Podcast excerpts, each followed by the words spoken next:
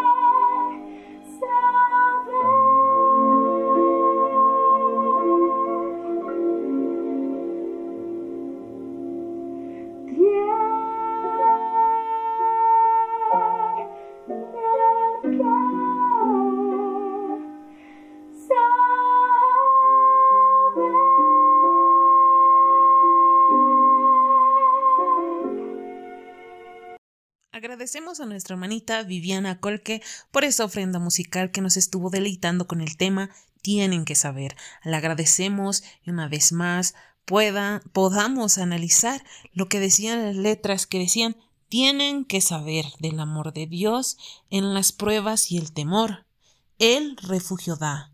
Tienen que saber eh, del amor de Dios que en Él hay salvación. Así como decían las letras, también hoy estaremos hablando acerca del tema del don del Espíritu Santo, pues cuando Jesús estaba haciendo su ministerio aquí en la tierra con sus discípulos, enseñándoles y mostrándoles cuál era la misión que ellos tenían aquí en la tierra. Y una vez cuando ya Jesús fue crucificado, resucita y se va al cielo, Viene después el Espíritu a quien le decían el consolador, el Espíritu que les, los iba a consolar porque su Señor se fue al cielo. Pero asimismo vamos a invitar a nuestro orador, quien es nuestro hermano Ronald Calizaya, que nos estará dando el tema de el don del Espíritu Santo. Es por ello que tomemos nota y aprendamos de este mensaje de esperanza. Hola amigo, amiga. Quisiera que donde estés ahí Inclines tu rostro y oremos. Acompáñame en esta oración. Dios Padre bueno que moras en las alturas, Señor, te damos muchas gracias por este hermoso día que nos regalas, Señor. Quisiera pedirte, Señor, que tú puedas dirigir mis pensamientos, Señor, mis palabras, y tú puedas ayudarme, Señor, a transmitir el mensaje que tienes preparado, Señor, para el día de hoy. Por favor, Señor, utilízame como un instrumento tuyo, Señor. Te pido este favor, Señor, en el nombre de Jesús. Amén. Quisiera contarte una historia que me encanta, un relato de Francisco. Francisco tenía el hábito de orar en una caverna, en, una caverna en donde había murciélagos y él a veces se retiraba ahí para orar y sentir la presencia de Dios. En una de esas ocasiones, él escucha una frase que se le viene a su mente y que dice, bienaventurados los pobres en espíritu. Y él se queda con esa frase, pensativo y trata de descifrarla y, empieza a pensar en los pobres. Y él dice, ¿por qué serían felices los pobres? Y él, y él dice, iré a la iglesia Tal vez ahí se me ocurra algo o pueda entender mejor. Cuando él estaba por entrar a la iglesia, él ve a unos vagabundos que estaban pidiendo limosna. Y a él se le ocurre una idea, dice, se le acerca un vagabundo y le dice, dame tu ropa. Y el vagabundo sorprendido le dice, estás loco, ¿qué te pasa? Y Francisco le dice, no, eh, dame tu ropa. Y el, vagabundo le dice, ¿quieres cambiar mi ropa sucia, malolienta por tus finas vestiduras? Y el joven le dice que sí, al fin acepta. El vagabundo y, y el joven Francisco empieza a pedir limosna junto a los otros vagabundos. Y es ahí en donde el joven Francisco empieza a sentir un gran amor, compasión por ellos.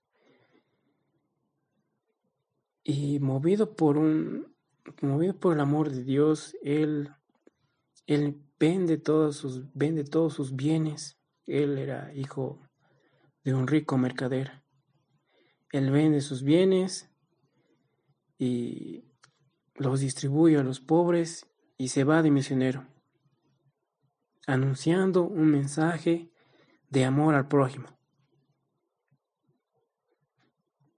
Quisiera que eh, recordemos eh, un poquito antes de que Jesús vaya al monte de los olivos. Él tiene una conversación muy interesante con sus discípulos. Él les dice que se va a ir y sus discípulos empiezan a turbarse. Su corazón de ellos empieza a ponerse triste, a afligirse. Su maestro se iba a ir. Y les dice Jesús, voy a la casa de mi padre, voy a preparar moradas Entonces, eh, uno de sus discípulos le dice, ¿y cómo vamos a llegar al cielo? Jesús le dice, yo soy el camino, la verdad y la vida. Otro de sus discípulos le dice, muéstranos al Padre. Y Jesús le dice, tanto tiempo que estaban conmigo, el Padre es en mí y yo en Él.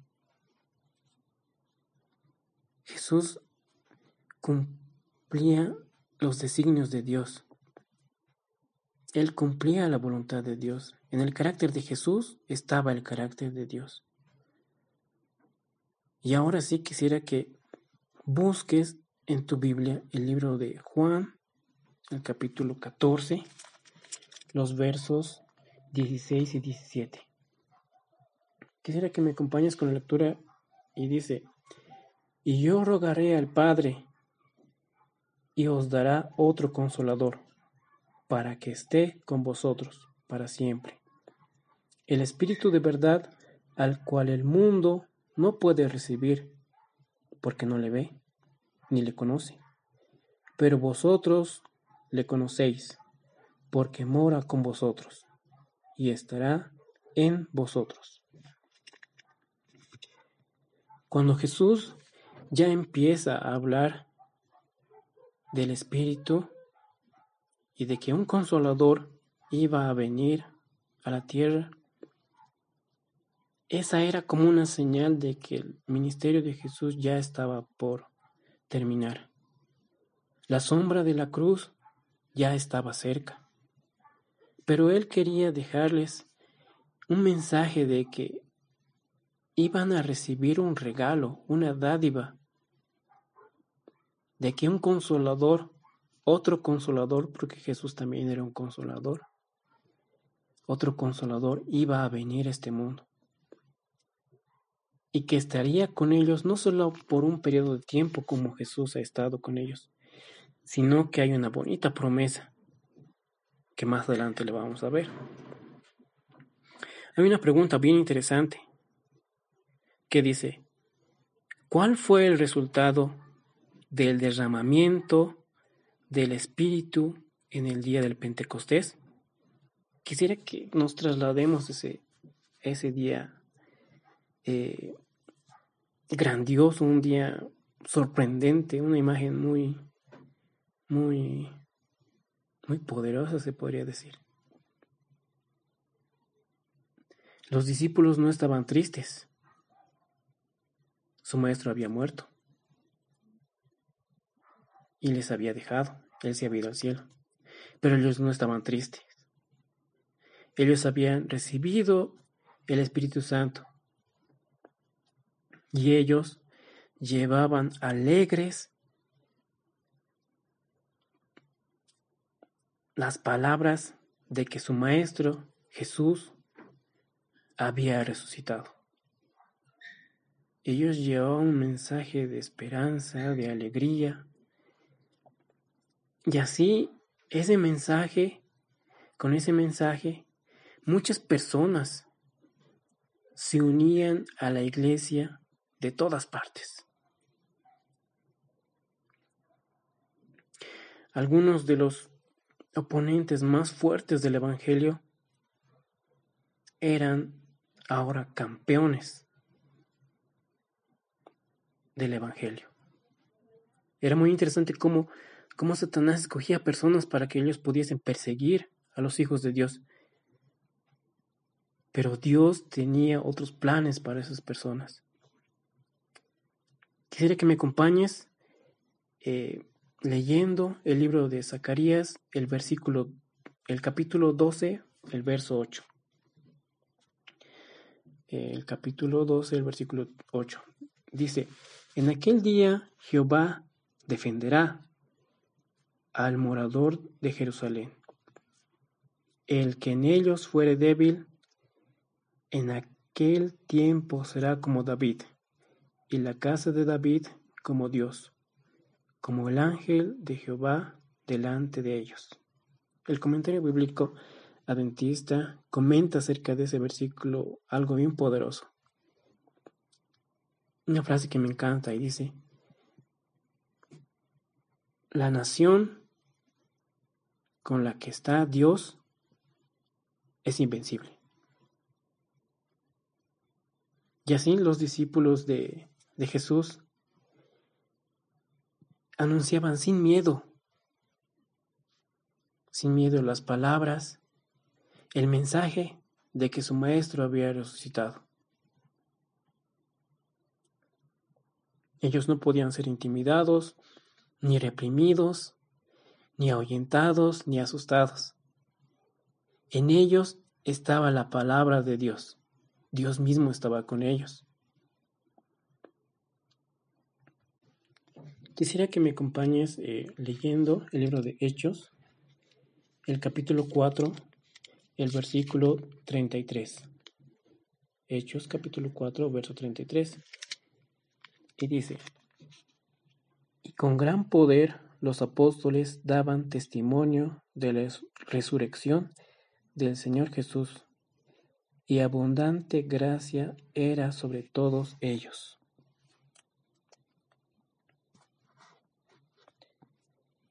La promesa del Espíritu no se limita a ninguna edad, raza, casta. Cristo dijo que la influencia del Espíritu estaría en sus seguidores hasta el fin, desde el día del Pentecostés hasta ahora. Es una promesa que el Espíritu Santo iba a estar con nosotros desde el día del Pentecostés hasta nuestros tiempos, hasta ahora. Quisiera que pensemos en aquellos días del Pentecostés en los cuales los discípulos recibieron el Espíritu y hay una pregunta muy interesante que dice, ellos ya no ya no eran tentados ya no podían pecar. Ellos constantemente tenían una lucha contra el enemigo, pero en cada ocasión, en cada debilidad quizás, ellos encontraban una oportunidad para orar, para acercarse a Dios y pedirle fortalezas, y ellos puedan ser semejantes a Cristo perfeccionar su carácter. Ellos se dejaban, tenían un espíritu de mansedumbre. Ellos se dejaban moldear por el Espíritu Santo. Ahora no ha cambiado nada la promesa de Jesús de enviar el Espíritu. ¿Por qué no tener más hambre del Espíritu? El Señor está más dispuesto a dar el Espíritu a quienes le sirven. El Espíritu mura en el corazón del obrero consagrado. El Espíritu provee la fuerza que sostiene en toda emergencia a las almas que luchan y batallan en medio del odio del mundo, en la tristeza o aflicción. En esas ocasiones el Espíritu nos da un consuelo al corazón. Quisiera invitarte a que podamos pedir una porción del Espíritu Santo para que Él pueda instruirnos, capacitarnos, dirigirnos, darnos el valor que necesitamos para poder cumplir la obra que Dios nos dio. Esa es mi oración y mi anhelo. Dios te bendiga.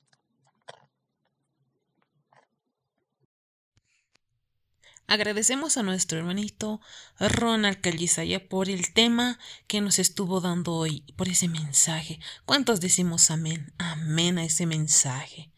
Gracias a nuestro hermanito, pues él nos hablaba acerca de, del, del don del Espíritu, que él decía que los, a, los, a los discípulos hizo que testificaran acerca de la resurrección que tuvo nuestro Señor, para que otras personas también puedan tener ese mensaje de esperanza, porque Él ese mensaje quería dar, que cuando alguien fallezca, pues un día también íbamos a encontrarnos con Él y vamos a resucitar porque ahora ellos están descansando ahí y como él decía, eh, el Espíritu Santo siempre está ahí para tratar de moldear nuestro carácter, moldear, de ayudarnos, porque quien nos hace darnos cuenta que estamos haciendo mal es Él, es Él quien nos dice estás haciendo mal, esto está mal. Porque si no existiera el Espíritu Santo, todo sería para bien, todo lo malo sería bueno, pero no, el Espíritu Santo siempre nos hace darnos cuenta qué es lo que estamos haciendo mal y qué es lo que estamos haciendo bien.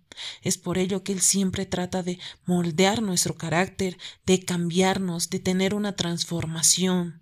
Hay varios testimonios de varias personas quienes han dado su vida por nuestro Señor, varias personas en otros países que están muriendo en lugares donde ni siquiera la religión es permitida, varias personas que dan su vida por nuestro Señor, porque mueren en la palabra del Señor, enseñándoles, diciéndoles que hay una mejor vida después de esto, porque un día nuestro Señor va a venir y un día nos va a dar, nos va a llevar a ese lugar que nos está preparando un lugar tan hermoso que allí llegaremos. El don del Espíritu no solo es el don de hacerte hablar, porque hay una historia en donde hasta un burrito le hizo hablar. Hasta una piedra Él puede hacer hablar, no nos necesitaría a nosotros. Pero no es así, nosotros lo necesitamos a Él para transformar nuestra vida, para ser semejantes a Cristo, para parecer y tener su carácter, porque Él fue manso, fue bueno, en diferentes formas, nunca trató mal a las personas o en algún momento. No hay historias en donde te digan, sí, él lo ha tratado mal, no. Más al contrario, él nos da, no les, nos enseñaba cómo deberíamos de tratar a, a nuestros padres, historias, de muchas historias, y no perdamos esa, esa fe de que podemos cambiar, podemos cambiar si confiamos y confesamos todos nuestros pecados a nuestro Señor, y Él nos va a perdonar, porque Él nos ama, nos ama tanto que él, él, él, en su palabra dijo 77 veces 7. Y eso no quiere decir que numeralmente te va a perdonar solo esas, esas cantidades. No, no es así. Más al contrario, te estaba diciendo que Él te iba a perdonar todo. Como una mamá perdona a su hijo por haber hecho cualquier cosa. Así nuestro Señor te perdona. Es por ello que hoy rindamos, nos rindamos ante sus pies de rodillas y pidamos perdón a nuestro Señor para que Él nos pueda brindar su salvación, esa salvación y esa paz que Él solo da, esa paz que no, no es lo que el mundo da, sino lo que Él da, y lo que Él da es mejor. Es por ello, mis hermanos y mis amigos, amigas que están ahí escuchándonos, puedas tú hoy decidir y aceptar a nuestro Señor en tu corazón, para que Él pueda trabajar, puedas dejar dejar y abrir tu corazón a los pies de Cristo. Es así nuevamente que terminamos esta transmisión de tu programa Un encuentro de esperanza. Te agradecemos por haber escuchado esta transmisión. Por favor, no te olvides de compartir este mensaje con tus amigos, con aquellas personas que necesitan de este mensaje. También puedes escucharnos en diferentes plataformas. Estamos en Anchor, en Spotify, Facebook y YouTube. También puedes escucharnos en ebooks. Puedes seguirnos en esas diferentes redes y plataformas. Te esperamos en el siguiente capítulo porque este ha sido tu programa Un encuentro de esperanza. Que Dios pueda bendecirte. Hasta la próxima.